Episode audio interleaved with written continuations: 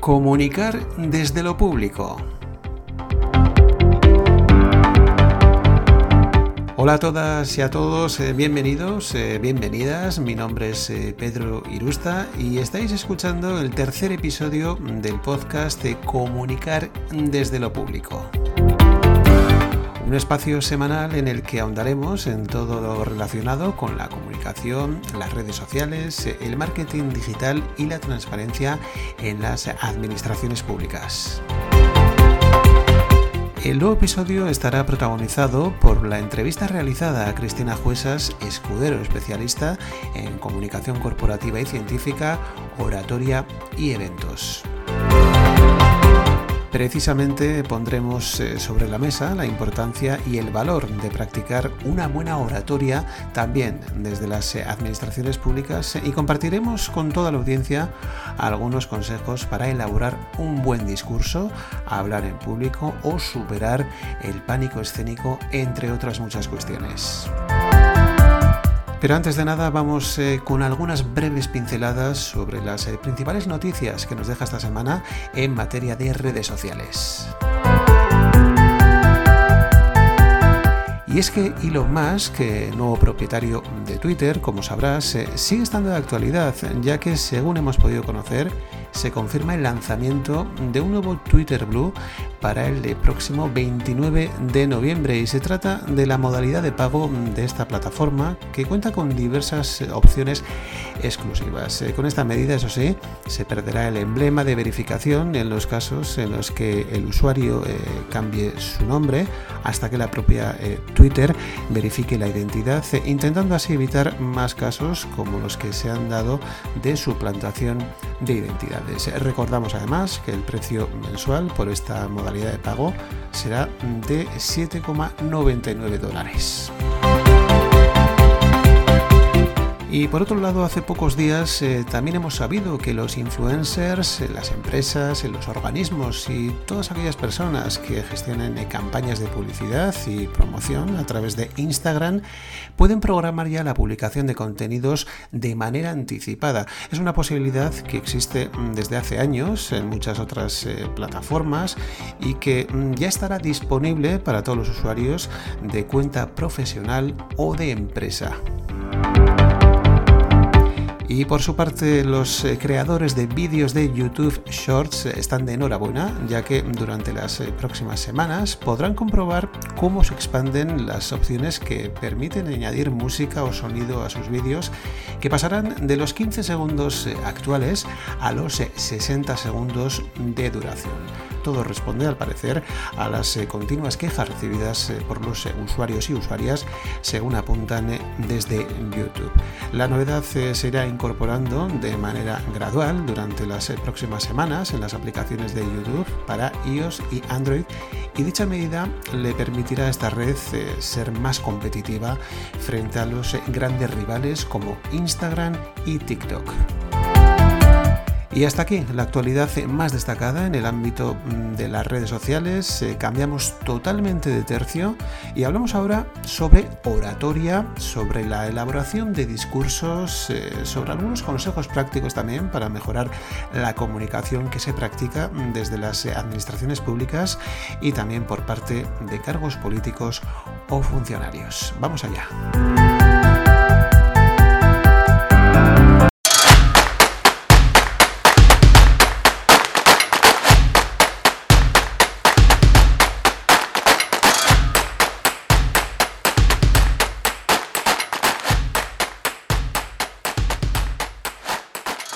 La invitada esta semana en la sección de entrevistas eh, acompañó desde 2009 a 2015 al gobierno vasco y a la Universidad del País Vasco en sus eh, procesos de transformación digital y en la actualidad ayuda a otras organizaciones a desarrollar estrategias para comunicar mejor con sus eh, diferentes audiencias. Además del mundo digital, también está especializada en oratoria y diseño de presentaciones e infografías, entre otras muchas cosas. Y con ella hablaremos en esta sección sobre oratoria, o más conocido como el arte de hablar con elocuencia o el arte de la comunicación clara y objetiva con el público. Cristina Juesas, eh, bienvenida. Hola, muy buenas. Bueno, hablamos de oratoria, eh, lo definimos, o algunos lo definen como el arte de hablar con elocuencia, eh, el arte de, practicar una comunicación clara y objetiva con el público. claro, la teoría está muy bien, pero esto no siempre lo conseguimos, ¿verdad? Ay, no, no siempre se consigue, la verdad. Eh, a ver, en todos los años que yo llevo trabajando en, oratoria, que son prácticamente los últimos siete, eh, ocho, mm, la verdad es que lo que me he encontrado es que la gente no prepara o piensa que puede hablar bien en público sin preparación lo que viene siendo improvisando. Y lo que descubren normalmente es, precisamente lo contrario, ¿no? que no hay una buena oratoria, no puede haberla si no hay una buena preparación previa. Es así. Entonces, a partir de, a partir de, ese, de esa frase, ¿no? destila todo lo demás. Totalmente de acuerdo. Bueno, eh, nos centraremos ahora, o ahondaremos, eh, mejor dicho, eh, en todo el tema de la oratoria, de un buen discurso. Cristina nos aportará diferentes claves y consejos también para mejorar en todo el tema de la oratoria. Mm, pero antes de nada, bueno, pues para todas aquellas personas que nos puedan estar escuchando ahora, mm, vamos a, describir a Cristina Juesas. ¿Quién es Cristina Juesas? ¿Cuál es su trayectoria profesional? ¿A qué se dedica en la actualidad? Bueno, ¿qué proyectos tiene en la actualidad entre manos? Cristina, todo tuyo. Pues, pues, pues, ¿qué decir? A ver, eh, hace, como bien dices, hasta el año 2015, o desde 2009 hasta 2015, acompañé a, dos grandes entidades, como son el Gobierno Vasco y la Universidad del País Vasco, en sus procesos de transformación digital. Tanto la guía de redes sociales del Gobierno Vasco como la de la universidad son, son hijas mías, me gusta decir, aunque evidentemente pues hay, hubo más gente detrás involucrada. Eh, con anterioridad a, esto, pues trabajé durante muchos años en logística, que yo ya sé que no tiene absolutamente nada que ver con, la comunicación, pero al final, pues cuando estaba en mis treinta y pocos años, decidí cambiar eh, mi rumbo profesional porque no, porque no, no me gustaba demasiado el tema de la logística y enfocarlo más pues por los estudios y por mi vocación verdadera, que, que sí quiero ayudar a otras personas a comunicar, y desde entonces es lo que hago. En 2016 eh, monté una pequeña consultora que poquito a poquito pues eh, ha ido afianzando, ha ido creciendo, eh, y pues ahora mismo trabajo con fundamentalmente con empresas, con organizaciones, fundamentalmente con organizaciones y organizaciones más bien grandes administraciones públicas, con algún sindicato, con alguna institución europea, eh, ayudando a, con alguna empresa grande también, ayudando a sus equipos habitualmente a transformar la forma en la que realizan sus presentaciones. En general, esto así a grandes rasgos. ¿eh? Eh, ¿Qué más hago? Pues organizo TEDx Vitoria Gasteiz desde el año 2015 eh, hacemos, soy la, licenciataria junto con un equipo, evidentemente esto no se puede, no se puede organizar sola. Eh, soy miembro de una organización internacional para el desarrollo de habilidades de oratoria y liderazgo que se llama Toastmasters Internacional. Pertenezco al club que está en Vitoria-Gasteiz, pero bueno, hay clubes prácticamente en toda España, hay clubes en todo el mundo, de hecho. Eh, y, en, este, en el post pandemia, pues la mayoría de los clubes nos hemos vuelto híbridos, de modo que tenemos sesiones que tanto estamos presencial como online. En el caso de nuestro club, pues tenemos socios que físicamente viven en Los Ángeles, que para nosotros es como un súper orgullo, ¿no? ser, nada, tan, ¿eh? ser tan internacionales, sí, sí, es una pasada, ¿no? Al final, la pandemia, pues sí es verdad que para muchas cosas vino muy mal, pero para otras cosas yo creo que nos ha puesto en, bueno, en igualdad de condiciones que, que cualquier otro club, otra persona del mundo, ¿no? Entonces, trabajar deslocalizada es algo que yo ya venía haciendo pues desde hacía muchos, muchos años y ahora pues es que para mí es lo habitual, es lo que hago normalmente. Entonces, si tengo que desplazarme hasta un cliente, pues una se desplaza, por supuesto que sí, pero, pero hay muchos trabajos que ahora mismo se pueden realizar online y, y es un mundo pues al que yo estoy francamente habituada desde hace mucho tiempo. Pero bueno, así como fundamental sobre mí, me apasiona lo que hago, tanto que a veces no pierdo la noción del tiempo y del espacio. Eh, me, me, no, no puedo describirlo con palabras, ¿no? Hay veces que termino de trabajar y digo, o sea, no me puedo creer que ahora tenga, me van a pagar por esto, ¿sabes? que me van a pagar. Y así es, pues tengo mucha suerte. Es el mejor regalo que hay, desde luego. Claro que sí. El mejor regalo. Bueno, veo que las 24 horas del día en tu caso las tienes bien ocupadas. Eso de dedicar 8 horas al descanso, 8 horas al trabajo, 8 horas a la familia, al ocio, mm, quizás en tu caso tampoco está bien distribuido, ¿verdad? Bueno, no. no, es verdad que, que mi marido teletrabaja también y entonces pues pasamos gran parte de, nuestro día, por lo menos en el mismo espacio, es decir que juntos pero no, juntos pero no revueltos. Y, que eh, mis hijos pues ya van teniendo una edad en la que nos necesitan menos y, y, se autogestionan o casi se están empezando a autogestionar, con lo cual pues es como una ecuación perfecta, ¿no? Se junta una pasión por el trabajo con proyectos en los que es un auténtico placer participar, con que, pues eso, que al final ocho horas, ocho horas, ocho horas yo creo que no las cumplo. O sí, si cuentas con que parte del trabajo, pues para mí es como si fuera un hobby, ¿no? Bueno, pues una, una, auténtica, una auténtica lotería, ¿eh?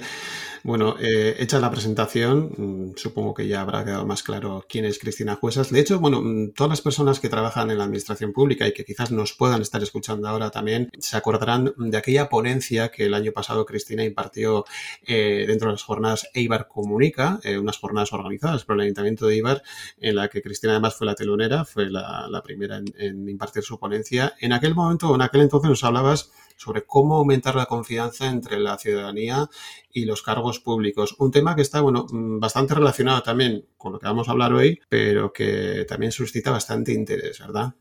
A ver, eh, yo creo que, que gran parte del problema de desconfianza o de esa brecha de la que se suele hablar entre ciudadanía y partidos políticos o ciudadanía y administración pública, que muchas veces no, no se percibe cuál es la diferencia entre una cosa y la otra, aunque evidentemente son dos cosas diferentes, eh, viene marcada por, por, los mensajes que se lanzan, ¿no? Que muchas veces se dice una cosa y a los dos minutos se dice la contraria, o, que se dicen, eh, no sé, eh, se dan mensajes no teniendo en cuenta quién te está escuchando, no teniendo en cuenta que además de estarte escuchando tus votantes, ¿no? O, tus amigos, te está escuchando gente quizás de una forma un poco más crítica que va a pensar, no sé, ¿en serio que me está hablando a mí? ¿No, no está hablándole a un niño de cinco años?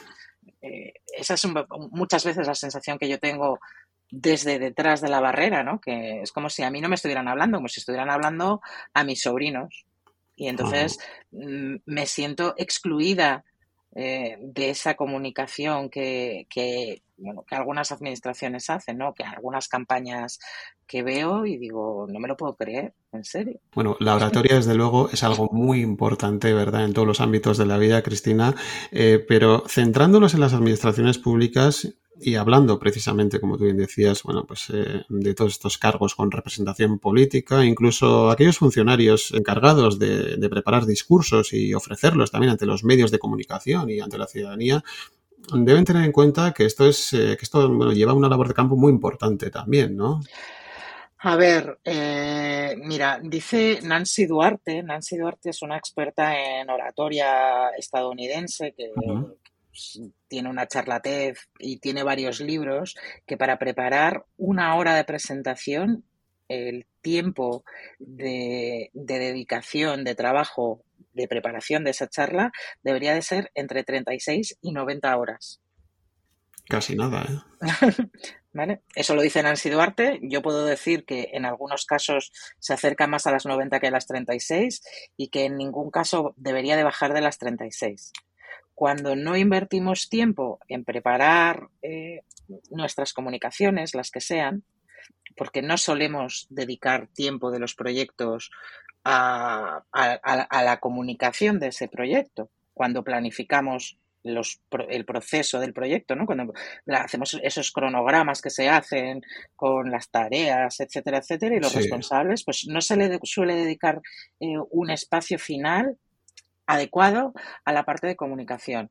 ¿Qué es lo que pasa? Pues que se comunican las cosas deprisa y corriendo. Es verdad que muchas veces pues el día a día nos come, eh, todos tenemos muchas cosas que hacer, pero cuando las cosas se comunican de forma improvisada, pues se nota. Yo siempre digo, ¿tú te imaginas que Adolfo Suárez, eh, eh, su me, archifamoso discurso de puedo prometer y prometo, lo hubiera improvisado? Pues no hubiera dicho esa anáfora jamás en su vida. O sea, esas cosas mm, no se te ocurren un día cuando te levantas de la cama. Eso está trabajado, retrabajado, está pensada esa anáfara, está... Hay una labor previa importante, ¿verdad? Está todo medido absolutamente al milímetro. Estoy pensando en otros discursos famosos, ¿no? El, me da igual, los de eh, Hope de Obama, eh, el Yes We Can, los de eh, Kennedy de no preguntes qué puede hacer el gobierno por ti, pregúntate qué puede hacer, puedes hacer tú por el gobierno. O sea, eso lleva un trabajo, tienes que pensar, tienes que buscar la metáfora adecuada, tienes que buscar la forma de conectar con, la gente que te va a escuchar. Y eso pues lleva tiempo. Lleva un buen trabajo, Cristina, y, y, qué importante es tener un buen equipo detrás también, ¿verdad? Por supuesto. Sí, a ver, yo esto lo hablo siempre con, mis alumnos, que para escribir bien y para pensar bien, pues primero tienes que leer mucho. Tienes que leer mucho periódico y estar al tanto de lo que pasa a tu alrededor, pero también tienes que leer a los clásicos, también tienes que leer referencias, ¿no? Que poder eh, anotar citas de personas que hayan dicho cosas interesantes antes que tú. No nos inventamos a estas alturas de la película inventarnos la rueda, pues mm. yo creo que tampoco tampoco procede, ¿no? Tenemos que citar a las personas que han hecho cosas antes que nosotros. Forma parte un poco de la preparación de los discursos. Y, para eso, pues lo, lo, dicho, voy a estar diciéndolo, me, escucharás decirlo muchas veces, pero para eso es fundamental la preparación. Cristina, ¿cuál es la calidad, eh, llegados a este punto, eh, cuál es la calidad, según tu opinión, eh, de la oratoria en actos públicos de las distintas instituciones? Me refiero a entidades locales, tanto ayuntamientos como gobiernos autonómicos, organismos públicos en general. Eh, claro, yo sé que es muy difícil hablar eh, en general, ¿verdad? Pero ¿cuál es tu visión centrándonos eh, a ver, en nuestro generalizar, generalizar es horrible, incluso hablando en nuestro territorio también. es, sí, porque al final pues tampoco conozco cómo habla todo el mundo. Pero sí que puedo decir que salvo alguna excepción en la que se nota que efectivamente hay discursos más trabajados o partes de discursos más trabajados, cuatro, cinco mensajes, etcétera, en general, eh, bueno, pues la preparación, insisto, brilla por su ausencia. Eh, muchos de los mensajes que se lanzan desde las instituciones pues son bastante vacíos. ¿Vale? Si rascamos un poquito debajo de la superficie, eh, no nos encontramos arena debajo de los adoquines, nos encontramos un erial, no hay nada.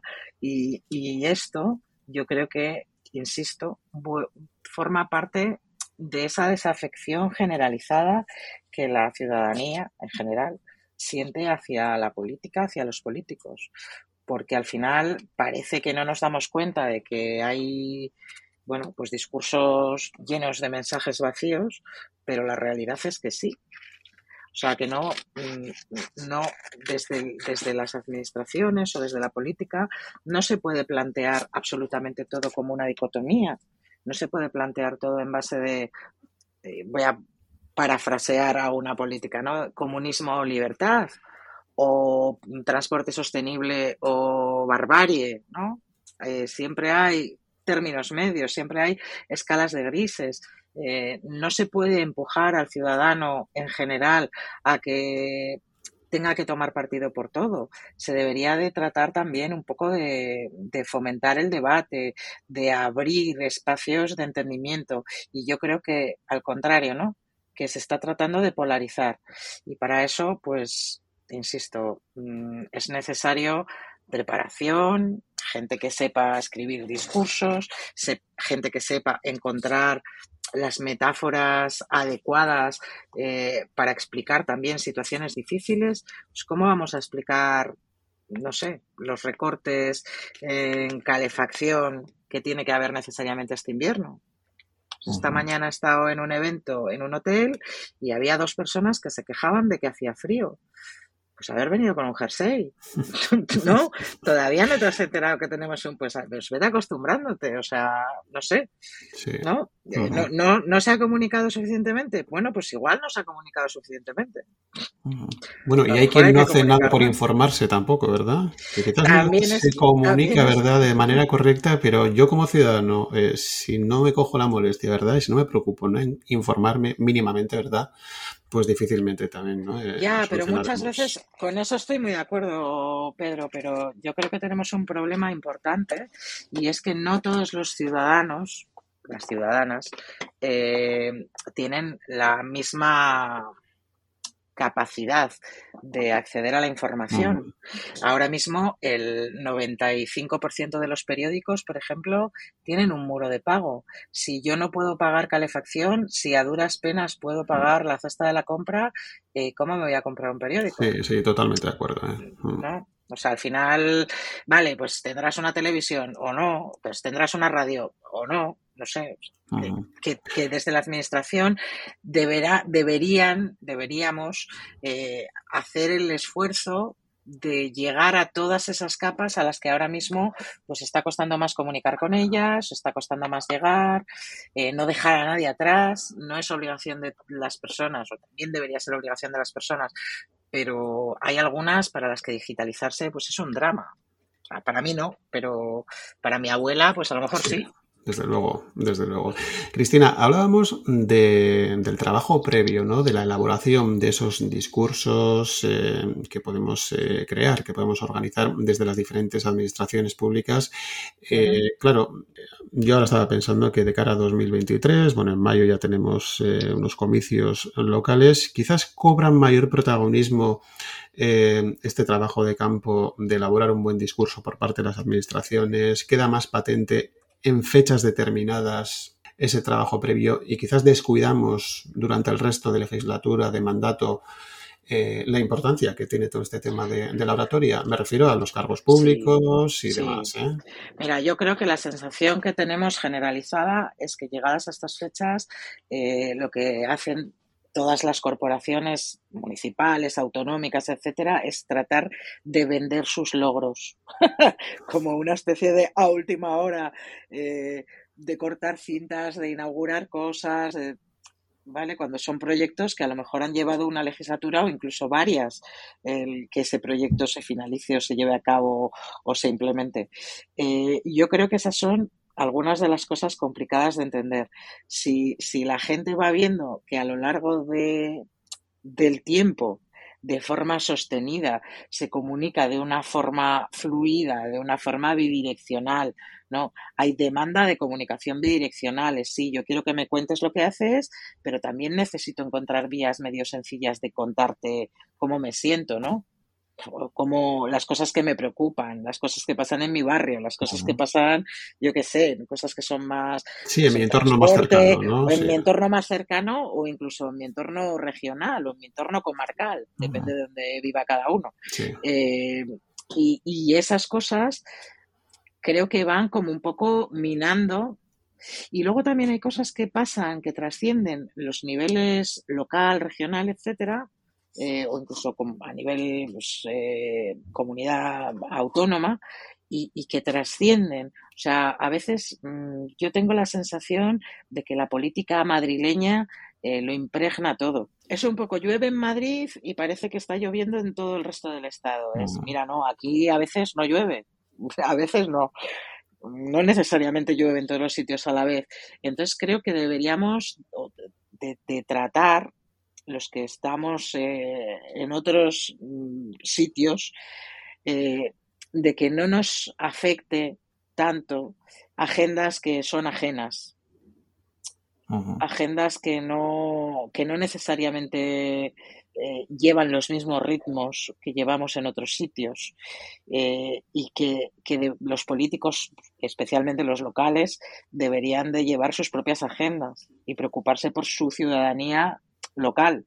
Eh, que sí, que sí, que las cosas que pasan en Madrid, pues evidentemente afectan o no desde luego. Y al fin y al cabo, además, eh, y bueno, y en relación a lo que estás comentando, la institución más cercana de cualquier ciudadano es su propio ayuntamiento, ¿verdad? yo creo que al fin y al cabo es a donde más tiramos, ¿no? Como, como ciudadanos. Al final vemos como algo lejano, ¿verdad? Todo tipo de gobiernos autonómicos, eh, centrales, y lo que tenemos más cerca, bueno, pues es, es lo nuestro, ¿no? Nuestro propio ayuntamiento. Bueno, pero, pero, a ver, eh, es verdad que muchas veces ni siquiera sabemos quién se encarga de qué. Eh, pero es verdad también que yo lo sé, pues porque yo trabajo con administraciones públicas y llevo muchos años trabajando con administraciones públicas, pero al final los colegios, la educación, depende del gobierno vasco, en, este, en el caso nuestro, de un gobierno autonómico. Eh, la sanidad depende de los gobiernos autonómicos. Yo creo que son dos cosas que a todo el mundo eh, pues es muy de primera mano. Yo, no, solo es cómo voy a ir de A a B dentro de mi ciudad, es decir, el autobús o el tranvía o etcétera, sino que hay otro tipo de servicios de primera necesidad, como son la sanidad y la educación, eh, que dependen del gobierno autonómico. En el caso de las, las, la comunidad autónoma vasca, por ejemplo, Navarra, pues Hacienda somos todos y algunos más que otros, eh, pues nosotros tenemos Hacienda foral. En algunos casos, pues tendrán su interlocución será con el Estado, pero en nuestro caso la interlocución es con la es con la región, ¿no? Es, a nivel eh, provincial, un territorio histórico. Entonces, eh, depende un poco de, de de quién sea la ciudadana o el ciudadano. Por eso digo que no puedes hacer un discurso, no le puedes hablar a toda la ciudadanía eh, de la misma forma. De la misma forma. Porque no todos van a necesitar interactuar contigo de la misma forma. Y no puede haber un discurso válido para todos. Eso es complicadísimo.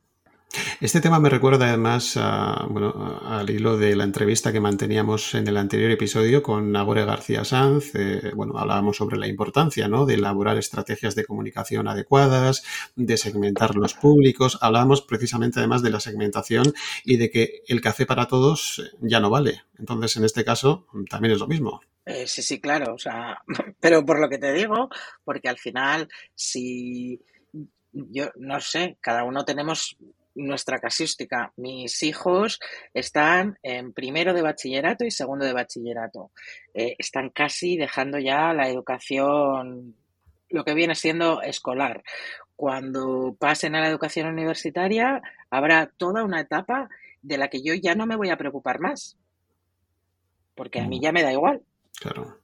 ¿Vale? Todos los padres, madres que tienen eh, hijos en edad escolar, pues están con una, tienen una preocupación, ¿no? Que es la educación de sus hijos. Eh, cuando pasas esa etapa, pasas a otra preocupación. Si no tienes ningún problema médico, pues no te preocupas por el médico, pero de repente te sale un, yo qué sé, ¿sabes? Cualquier problema de salud y de repente, pues tienes lumbago y de repente, pues necesitas acudir al médico con una cierta frecuencia, empiezas a preocuparte por otras cosas. Entonces, cada uno de los ciudadanos eh, tiene unas preocupaciones diferentes, tiene mm. una, un, background, tiene un trabajo diferente, tiene unas necesidades diferentes. No tenemos todas las mismas necesidades, no tenemos todas las mismas aspiraciones. Y hombre, es verdad que ni el café para todos, ni el podemos ser tan individuales como bajar al terreno de cada una de las 250.322 personas que vivimos en esta ciudad, ¿no? o, en, o, en, la que sea, ¿no? En el caso de cualquier ciudad. Pero al final eh, es verdad que hay públicos y podemos más o menos identificar mensajes, campañas, eh, formas de comunicarnos con esas personas. A mí nadie me ha preguntado nunca, o alguna vez me lo han preguntado. En, ese caso soy una persona súper feliz. ¿Cómo, ¿Cuál prefiero que sea mi vía de interacción con la administración pública? ¿Vale? Puede ser correo, puede ser una carta, puede ser un correo electrónico, puede ser una llamada de teléfono, pues, no sé. Em, una vez me lo han preguntado y he sido tan feliz, en plan, ¿en serio me están preguntando? qué bien. Están contando conmigo, ¿verdad? ¿Sabes? Qué bien, por favor, qué bien.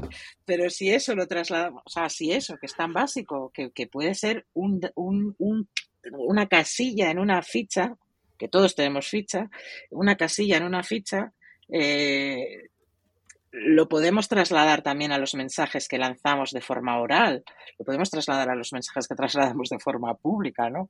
Es ¿para quién es este mensaje? ¿Es para Cristina? Vale, pues entonces correo electrónico. Desde luego. Por ejemplo. Totalmente de acuerdo. Cristina, no sé yo si te voy a poner en un compromiso, pero bueno, eh, vamos al medio de la cuestión y como aquí nos gusta hacer directos, eh, vamos a poner, o desde luego, a ver si se te ocurre a ti alguno, algún buen ejemplo, algún caso de éxito de alguna institución, eh, de algún cargo público, incluso de algún profesional que trabaje también en cualquier ayuntamiento, por ejemplo, bueno, pues que trabaje de manera adecuada los discursos que comentábamos hasta ahora, los mensajes a transmitir Bien es cierto que ya has comentado algunos casos eh, al inicio de esta entrevista, pero eh, si nos centramos aquí en nuestro entorno más cercano, por ejemplo, en Euskadi, en el País Vasco, ¿se te ocurre alguno? Sí, mira, soy súper fan de Aitor Esteban. Súper fan. Súper fan. Eh, siempre, si no tiene la palabra adecuada, parece que la tiene.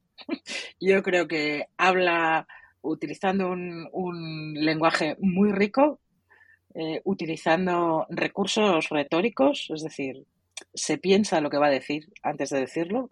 Em, y me parece que, que siempre, al menos siempre que yo le he escuchado hablar, eh, habla sabiendo lo que está diciendo habiéndose trabajado esos mensajes. De una manera cercana y transparente también, ¿verdad? De una manera que desde luego parece cercana y transparente. Yo no sé si es cercana y transparente, pero es verdad que, que lo parece. O por lo menos la eh, sensación que da, ¿no?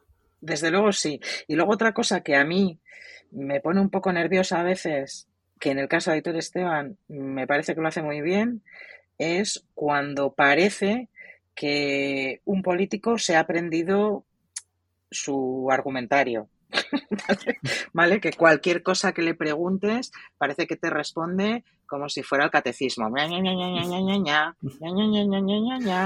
Con una falta de sentimiento, ¿verdad? Con una falta de credibilidad tremenda, ¿verdad? A, veces escuchas entrevistas en la radio que digo, pero no se están escuchando. no, no, tiene alguien que le diga, no hagas eso. Bueno, ten en cuenta que alguno que otro nos puede estar escuchando ahora, ¿eh? Por lo tanto, bueno, pues ojalá pues tomen nota, ¿eh? Pero además, de todos los colores, ¿eh? De todos los colores, ¿eh? No, nos vamos a meter con ninguno en concreto, ¿eh? Pero yo creo que hay carencias en todos los ámbitos, ¿verdad? Y en todas partes. Yo te digo, eh, yo creo que alguien tendría que decirles algo. Oye, mira, no, de verdad no hagas esto, no lo hagas, no lo hagas porque es que es peor que, que no hacerlo, es mucho peor. A mí, me, desde luego, me suena engolado, me suena lejano, me suena distante y me desconecta totalmente. Cristina, citabas el caso de Aitor Esteban. Eh, bueno, mm, será una persona, o bueno, es una persona que, bueno, que a priori, pues bueno, trabaja bien sus eh, discursos, eh, sus mensajes, pero yo creo que el factor mm, del carisma también influye muchísimo en todo esto, ¿verdad? Mira, yo creo que no. O sea, sí y no. Yo creo que el carisma se retroalimenta con la forma de hablar. Es decir, eh, que una persona genera su propio carisma cuando habla bien y cuando sabe hablar y sabe estar. Y en cada uno de los momentos comunicativos que tiene, eh, es capaz de adaptarse a ellos.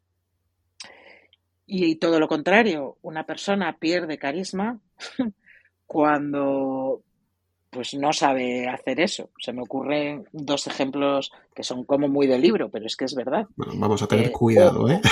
Obama es un ejemplo de político con una oratoria excelente eh, y un carisma brutal. Y el que le sucedió, el, el, individuo que le sucedió en la Casa Blanca, mejor pues Exacto, es un ejemplo de todo lo contrario. ¿Que el tío tiene carisma? pues eh, seguro que hay quien se lo encuentra entre sus seguidores. que pues los hay, Que los, que los, a ver los hilos eh, le encuentran, pues, eh, desde luego no un gentleman, pero sí que encuentran, pues, que el hombre, pues, es, es merecedor de ser seguido por ellos. Pero no es un tío con clase, no es un tío que se vaya, que vaya a ser recordado por su forma de hablar, por su forma de exponer los mensajes, más al contrario. Va a ser por todo lo contrario. Entonces yo creo que como antagonista, ¿no? Como yo creo que la clase mm, no se nace, que la clase se hace. La clase se hace. Que uno puede, uno puede trabajar en su propio a ver, lo voy a explicar de otra forma. Eh, hay gente que nace con la capacidad innata para correr una maratón. ¿Vale? ¿Quiénes son los que siempre quedan los primeros en todas las maratones? Pues los keniatas, ¿no? los Juegos Olímpicos y todas las pruebas de alta de velocidad. Sí, son los primeros que nos vienen a la cabeza. De larga distancia, eh, los 3, 4, 10 primeros puestos están copados por keniatas. Es gente que físicamente tiene un cuerpo, pues que han nacido con ese cuerpo así, eh, preparado para, para correr las largas distancias.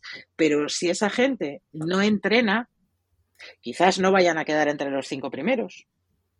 Para quedar entre los cinco primeros tienes que entrenar. Incluso puede ser que sin haber nacido con ese cuerpo de keniata, con esa capacidad física que tienen para hacer ese tipo de prueba, entrenándote mucho, puedas llegar a formar parte de esa élite. Mm, es decir, que yo creo que evidentemente hay gente que tiene una capacidad innata, pues, pues su capacidad, su inteligencia, su, su elocuencia, etcétera, eh, para hacerlo bien. Pero que si no te entrenas, no vas a estar entre los primeros. Para estar entre los primeros, entre los mejores, necesitas entrenar tengas la capacidad de mano o no la tengas. Y si no la tienes, la puedes trabajar y estar ahí entre los mejores. Eh, es más, si no la tienes, debes trabajar, porque si no, no va a haber forma humana de que estés entre esas personas que van a ser recordadas por su elocuencia. Y que en definitiva no se debe bajar la guardia, ¿verdad? Eso es. Cristina, citabas el caso de Aitor Esteban eh, en el País Vasco. ¿A nivel estatal se te ocurre alguno? Eh, a nivel estatal. Eh, a nivel estatal, a nivel estatal. Mira, me gusta mucho también Gabriel Rufián. Me gusta muchísimo cómo habla. me gusta, creo que sus pausas dramáticas, su forma de utilizar la ironía, me encanta. Y, creo que en general suele hacer discursos bastante inteligentes, en los que probablemente se le escuche como por capas, ¿no? Y a mí esa especie de juego de inteligencia me parece muy, muy interesante. Cuando dices cosas de forma sutil, no obvias, y, bueno, pues pensando en tus interlocutores o pensando en las personas que te escuchan como personas inteligentes que son. A mí eso me gusta mucho. Citabas las eh, pausas, Cristina, pero no estamos hablando del silencio, de la importancia también de los silencios, ¿no? En los discursos, que dicen mucho y a veces lo dicen todo. Los silencios en oratoria son fundamentales. A veces son tan elocuentes como una palabra bien dicha. Cualquier discurso que se precie tiene sus pausas, las tiene medidas para saber si son antes o después del mensaje crucial que tú quieres dar para darle pues, más fuerza precisamente a ese mensaje. A veces tendrá más efectos si la pausa es anterior al mensaje, otras veces eh, será después, depende un poco también de la situación, pero yo creo que sí, que los silencios son fundamentales. Pues tan fundamentales como usar figuras figuras literarias, ¿no? Esas figuras literarias que pensamos en ellas como eso que nos estudiamos alguna vez cuando estábamos en el colegio. Esas, eh, la ironía, las epíforas, la, el asíndeton, todas esas cosas. Qué olvidadas las tenemos, ¿verdad? Que, deberíamos de, recordar de vez en cuando porque son precisamente lo que embellece las palabras que utilizamos. La elección misma de las palabras no es eh, o no debería de ser casual. Nuestro vocabulario oral tiende a empobrecerse, como es natural, ¿no? Al final, eh, por no resultar pedantes, vamos recortando palabras, recortando palabras, recortando palabras. Si yo escucho hablar a mi hija de 16 años, pues igual utiliza lo del inglés con mil palabras. no sé si llega, no sé si llega a mil. Eh, bueno. Bueno, ¿cuánto, ¿cuánto daño nos ha hecho también la simplificación del lenguaje, verdad? Pero una cosa es simplificar el lenguaje para que sea claro y para no utilizar, por ejemplo, el futuro de subjuntivo, que, yo siempre digo que el futuro de subjuntivo lo usan los abogados y los piratas. ¿No? Es, un tiempo verbal eh, que, no se utiliza nada más que en determinados contextos muy, muy particulares. Pero una cosa es eso y otra cosa es eh, no ser capaces de comprender algunas palabras. Y cuanto más eh, vívido sea nuestro discurso, mayor y mejor capacidad de comunicación tendremos, mayor capacidad tendremos de que nuestro discurso resuene de algún modo en, en, las mentes de nuestra audiencia, de que se queden con parte de ese mensaje, de que digan, ay, fíjate lo que ha dicho, ¿no? De que recordemos al final qué es lo que queremos, que la gente recuerde lo que decimos. ¿Por qué todos nos acordamos del puedo, prometer y prometo? Mm. Yo, en todos los discursos que se han hecho, eh, quizá nos acordamos del puedo prometer y prometo y del váyase señor González. Mm. no me acuerdo de... Desde luego que se han calado hondo ¿eh? en los últimos tiempos. Sí, sí, sí. Cristina, hablabas precisamente del discurso eh, y bajando ya a la realidad y poniéndome, bueno, pues en el lugar de todos aquellos ayuntamientos, de todos aquellos eh, cargos electos, eh, ¿qué consejos o qué, mm, o qué claves mm, podemos destacar desde aquí? nos vamos a poner un poquito ya más prácticos para preparar, bueno, pues precisamente un buen discurso, para lograr hablar mejor en público. Mm, ¿Cómo podemos vencer y superar también los miedos y el tan temido pánico escénico? Bueno, eh, a ver, por, por, partes. Para superar el miedo a hablar en público, la buena noticia es que se puede superar. La mala noticia es que la única forma de superarlo es haciéndolo. Practicando, ¿verdad? Haciéndolo, haciéndolo, haciéndolo, haciéndolo, hasta que de repente un día dices, ah, pero si ya no, ya no me da miedo. ¿Vale? Hasta, hasta que llega ese momento, pues tendrás que pasar por un, por un camino, eh, tendrás que recorrer tu camino. Hay gente que le toca recorrer ese camino de forma profesional, digamos, cuando ya no te queda más remedio y pues has llegado a un momento en tu carrera en el que te toca hablar en público y es así, y otros que nos hemos formado antes de que ese camino nos pasara por encima. ¿Vale? Yo porque yo tenía miedo escénico, me apunté a un club de oratoria y el hecho de aprender a hablar en público, pues cambió en cierto modo mi, trayectoria profesional. Bueno, pues cualquiera lo eh, diría, ¿eh? Cualquiera lo diría, ¿eh? Sí, pues sí, a mí me daba pavor, pavor. O sea, yo tenía que levantarme en una reunión de más de tres personas y me ponía roja, granate, eh, balbuceaba, o sea, me quedaba sin palabras alucinante. De hecho, el único examen oral que tuve en la carrera lo suspendí. Fíjate tú, fíjate tú y lo que te has convertido ahora, lo que es la ya verdad. Ves, ya ves. Eh, pero bueno, por eso sé que se puede. Si no, podría decir, no, sí, se puede, se puede. No, pero se puede porque yo, si yo lo he conseguido y he visto a otras personas cómo lo han conseguido, pues sé que se puede.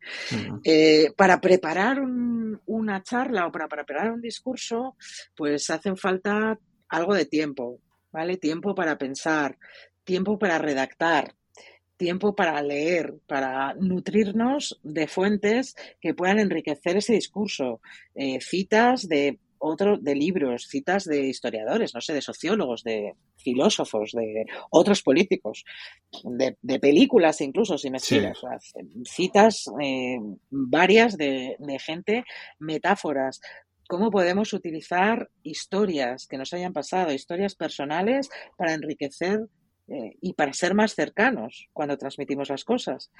Cuando el día a día nos come, bueno, pues ese mismo día a día que nos come a veces lo podemos utilizar también para contar historias y llegar de una forma mucho más cercana a la gente. Eh, es así. Pero yo diría sobre todo planificación, tiempo, preparación. Eh, y luego, por supuesto, pues eso, hay clubes de oratoria, profesionales que nos dedicamos a esto, Sé que en algunos equipos hay personas que, se dedican a escribir discursos. Eh, normalmente son gente formada en comunicación, periodistas, en fin, eh, que, lo hacen bien, ¿eh? No, Destacabas, Cristina, eh, conferencias, charlas y demás. A mí me viene ahora mismo a la cabeza también, bueno, me viene a la cabeza todas aquellas ruedas de prensa a las que nos enfrentamos también quienes trabajamos en un ayuntamiento, yo en este caso, bueno, pues no sé si todos los días no, pero vamos, eh, prácticamente tres, cuatro ruedas de prensa por semana caen muchas veces. En ocasiones que poca importancia también se le da a esa fase de preparación por parte de todos, ¿eh? no, no voy a señalar a nadie, pero también es un caso bastante, bastante curioso, ¿no? Bueno, por lo menos ruedas de prensa, ¿no? Ruedas de prensa o atender a medios. También. Porque a veces te toca ir a la radio. También, también. Al técnico de turno, que no necesariamente. Claro, yo, como ahora llevo muchísimos años eh, colaborando con radios en general, pues no, ya no me inmuto ante un micrófono. Pero me acuerdo el primer día que yo aparecí por la cadena Ser, eh, que estaba como un flan, no, lo siguiente. y ahora, ahora me da como ternurita, digo, ay, Pobrecita. Angélico, Angélico. Pero es verdad que un micrófono al final, si no estás acostumbrado, te impone. Y, claro que te tienes que preparar. ¿Por qué? Pues porque si no te preparas, balbucearás, no dirás lo que quieres decir, no te acordarás porque estás tan nervioso que en ese momento se te irá la, la cabeza. Entonces, ¿qué es lo que quieres decir? ¿Un mensaje, dos mensajes? Prepárate dos frases. Prepárate dos frases, prepárate dos frases. Prepárate esas dos frases tan bien, pues que las integres dentro de tu propio eh, comunicación, ¿no? Que no suenes un robot, que, puedas contar un ejemplo, que pueda resultar cercano. Mm. Cristina, al margen de elaborar los textos, de ensayar también los discursos, yo creo que también es muy importante, una vez emitido ese discurso, una vez finalizada eh, una rueda de prensa, una conferencia, una charla, verse uno mismo también, ¿no? Es decir, eh, ponerse delante del espejo y, darse cuenta también de los eh, principales dones y carencias que uno tiene, ¿no? Creo que todo eso también nos ayuda, ¿no? A mejorar todo esto. A ver, es fundamental, si no hacerlo uno mismo, eh, tener a un amigo de confianza que, te lo diga. Claro. Es, es fundamental. Sí, yo siempre hay dos o tres cosas que podemos mejorar de 0 a 100 solo con ser conscientes. La primera es las muletillas. Prácticamente todos en nuestro día a día decimos millones de muletillas. Cantidad. De hecho, en nuestro día a día las decimos a veces adrede para ser, estar más cercanos de una persona que la dice, y entonces hacemos un poco como ese espejo de repetimos lo que la otra persona dice para ser más cercanos y al final terminamos incorporando esa muletilla. El caso más extremo son los adolescentes que cambian de muletillas todas las semanas, ¿no? Este, esta, la muletilla de moda ahora es haber estudiado. Pues, pues un poco, un poco eso. Las muletillas, una vez que somos conscientes de que las decimos, eh, si en vez de decir una muletilla piensas, no digo nada, me callo, silencio, dejas de decirlas. Conozco casos extremos de gente que permanentemente decía bueno, bueno, bueno, bueno, como muletilla y que dejó de decirlo totalmente. Y no vamos a citar a nadie, ¿verdad? Y no, no, no, no, cito a nadie porque en este caso es una, es una amiga, de hecho. Eh, y conozco a, y el, segundo caso es la velocidad. la velocidad al hablar. Eh, en castellano, la velocidad normal al hablar. En castellano hablamos rapidísimo. Hablamos muchísimo más rápido, por ejemplo, que en otros idiomas como el inglés o el francés. Hablamos tan rápido que en inglés, en un minuto, normalmente eh, un minuto hablado son 120 palabras escritas. En castellano, un minuto hablado son alrededor de 150 palabras escritas. Son 30 palabras, 30 palabras más por minuto, que es una barbaridad. Entonces, ¿cómo podemos hacer? Evidentemente, cuanto más despacio hablamos, mejor nos va a entender nuestra audiencia, especialmente si estamos hablando de algo complejo, especialmente si tenemos que dar mensajes delicados. Hablar más lento es posible si somos conscientes de que hablamos muy rápido. Bueno, qué importante es elaborar un discurso eh, para calar hondo, como antes decíamos, en la mente de los eh, consumidores. Pero yo estoy seguro que con esta charla de hoy, Cristina, nuestros oyentes también, los, las personas que nos pueden estar escuchando a través de este podcast, recordarán no sé si para siempre, pero durante mucho tiempo esta entrevista que, o esta charla que estamos manteniendo, porque a mí me está encantando personalmente y yo me pasaría horas escuchándote. Lo que pasa es que esta también tiene un tope y como todo en la vida, pues todo tiene su comienzo, su comienzo y su final. Y esto también oh. tiene, que ir finalizando, pero no nos vamos a despedir, Cristina, sin antes recordar que, bueno, eh, tú eres consultora, trabajas con numerosas organizaciones, como lo hemos dicho al inicio de esta entrevista, y, dispones también de tu propia página web, ¿no? Eh, em, Eso es. Aprovecha, aprovecha este altavoz para llegar a todas aquellas personas que no te conozcan. Y, sí, bueno, pues eh, mi página web es eh, www.cristinajuesas.es y bueno, en la web, aparte de, bueno, un, un, poco un portfolio, algún ejemplo de, trabajos que he hecho previos, pues están todos mis datos de contacto y estoy, por supuesto, en todas las redes sociales, cerca de, pues cerca de donde está la gente. Mira, hace un ratito tuiteaba con todo esto de Elon Musk para arriba y para abajo, que no se sabe si va a desaparecer Twitter o no, acabo de pedirle a Twitter descargarme todos mis datos después de 15 años, por si acaso Twitter desaparece.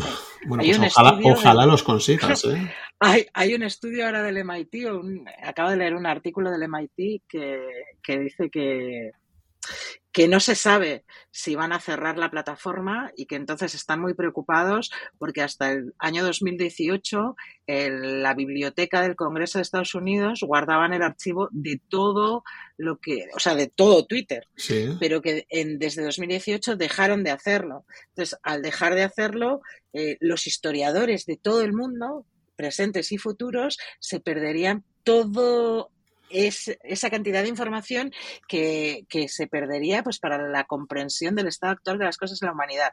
Mira, todo me parece fascinante. También estoy en las redes.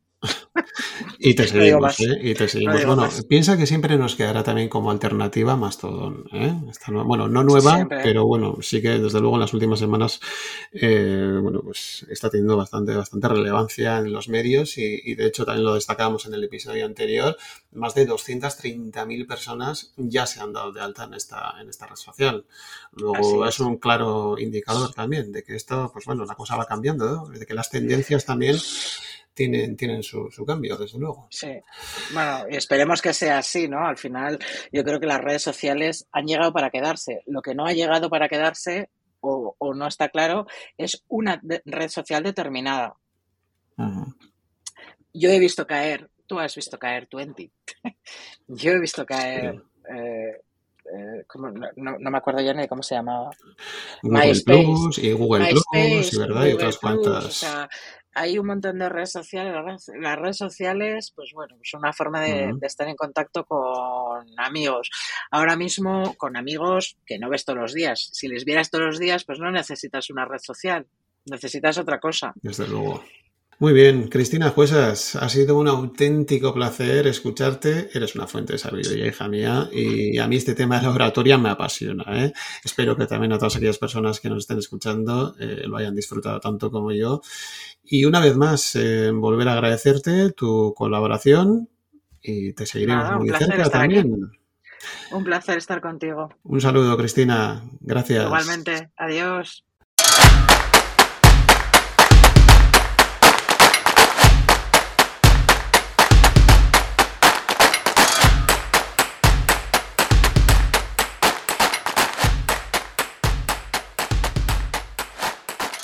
Bueno, y con la entrevista a Cristina Juezas eh, damos por finalizado este tercer episodio. Espero que haya sido de tu agrado y te animo una semana más a suscribirte a este podcast en las diferentes eh, plataformas como Spotify, Evox, eh, Google Podcast, Apple Podcast o Spreaker y que puntúes también con 5 estrellas este episodio en plataformas como Apple Podcast.